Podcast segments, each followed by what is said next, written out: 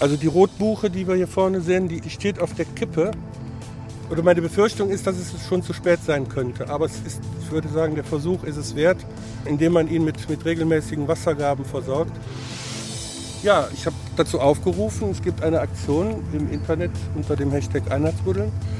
Ähm, da wird dazu aufgerufen, dass äh, Menschen Bäume pflanzen. Und das haben wir hier getan.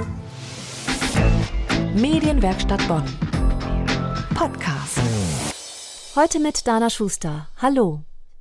Über Online-Portale finden nicht nur Pärchen zueinander, sondern gerne auch mal neue Nachbarschaftsinitiativen.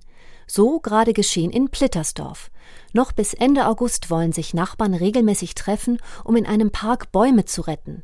Der Park gehört zum Haus Kastanien, der Ort, an dem zum Beispiel der Marshallplan unterzeichnet wurde.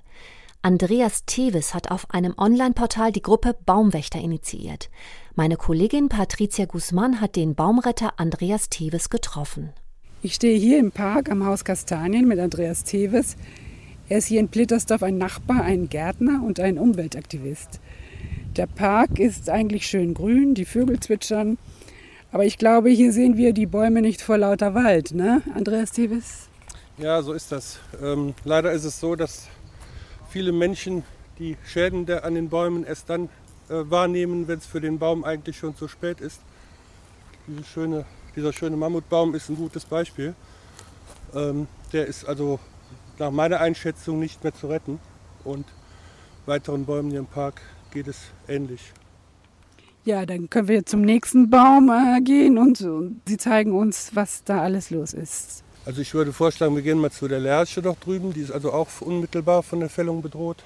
Was ist mit diesem Baum, mit dieser Lerche? Ja, dieser Baum ist leider verloren. Der Spaziergänger würde denken, ist ja prima, ist grün der Baum, alles in Ordnung. Wenn man dann um den Baumstamm einmal herumgeht und sich die Sache von hinten anschaut, kann man entdecken, dass dieser Baum ist verloren. Also er verliert gerade die Rinde oder was ist jetzt los? Also hier sind überall Bohrlöcher in dem Baum. Ja. Vermutlich ist es der Borkenkäfer, ist aber eigentlich nicht so wichtig, wer da bohrt. Entscheidend ist, hier kann selbst der Laie einwandfrei erkennen, dass der Baum stark geschädigt ist. Und das wird einer der nächsten Bäume sein, die hier gefällt werden müssen. Und heute sind wir aber hier, weil Sie, Andreas Tevis, aufgerufen haben, die Nachbarschaft eine rote Buche zu retten. Wie ist der Stand dieser roten Buche? Was wird gemacht? Also die Rotbuche, die wir hier vorne sehen, die, die steht auf der Kippe. Oder meine Befürchtung ist, dass es schon zu spät sein könnte. Aber es ist, ich würde sagen, der Versuch ist es wert, indem man ihn mit, mit regelmäßigen Wassergaben versorgt, dass man den, die Buche wenigstens über den heißen Sommer bekommt. Also ich denke mal so ab September werden dann die Regenfälle wieder ausreichen, damit der Baum sich dann wieder selbst versorgen kann. Die Hoffnung ist da, aber sie ist eben auch sehr gering. Ja, aber wie alt schätzen Sie den Baum und wie viel Wasser braucht er denn?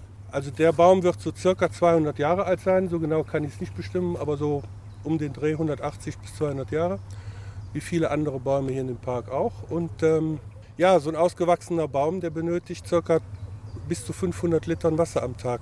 Bei einem Tag. Sommer, bei einem Sommertag bis zu 500 Liter. Die großen Straßenbäume, die wir auch alle an unseren äh, Straßenrennern haben, ebenfalls. Also es sind gewaltige Mengen, die so ein Baum benötigt. Deswegen bringt es auch eigentlich nichts, wenn Leute so ein, zwei Eimerchen an so einen Baum kippen. Das äh, ist gut gemeint, aber es bringt nichts. Dann soll man lieber die jungen Bäume gießen. Das macht dann deutlich mehr Sinn. Wir befinden uns hier vor einem Baum, der durch Einheitsbuddeln hier steht. Wie ist das geschehen? Ja, ich habe dazu aufgerufen. Es gibt eine Aktion im, äh, im Internet unter dem Hashtag Einheitsbuddeln. Ähm, da wird dazu aufgerufen, dass äh, Menschen Bäume pflanzen. Und das haben wir hier getan. Wie man sieht, mit bisher recht ordentlichem Erfolg. Der Baum steht jetzt seit Oktober 3.10.2019 exakt hier.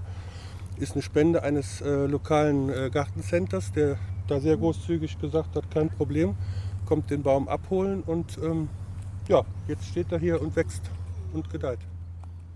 Ja, ist eine tolle Aktion und die Nachbarn haben mitgemacht einige Nachbarn haben mitgemacht, manche hatten ein bisschen Bedenken, weil ne, es ist eine Sache, ganz äh, offiziell erlaubt ist es nicht, aber es wird in vielen Fällen geduldet. Also in größeren Städten wird es zunehmend geduldet, in kleineren Städten ist man da auf einem ganz guten Weg, sage ich mal. Vielen Dank, Andreas Tives. An die 100 Menschen versammeln sich jeden Sonntag um 14 Uhr am Park Kastanien in einer langen Menschenkette, die von der Blutbuche bis zum Rhein reicht. Sie schöpfen dort Wasser und tragen es Hand in Hand zurück bis zur riesigen Blutbuche. Haben Sie Lust mitzumachen? Dann kommen Sie nächsten Sonntag mit einem Eimer, Hund, Kind und Kegel in den Park Kastanien. Details haben wir verlinkt auf medienwerkstattbonn.de. Das war der Podcast aus der Medienwerkstatt Bonn. Heute mit Dana Schuster. Bis zum nächsten Mal. Medienwerkstatt Bonn. Mehr Beiträge auf medienwerkstattbonn.de.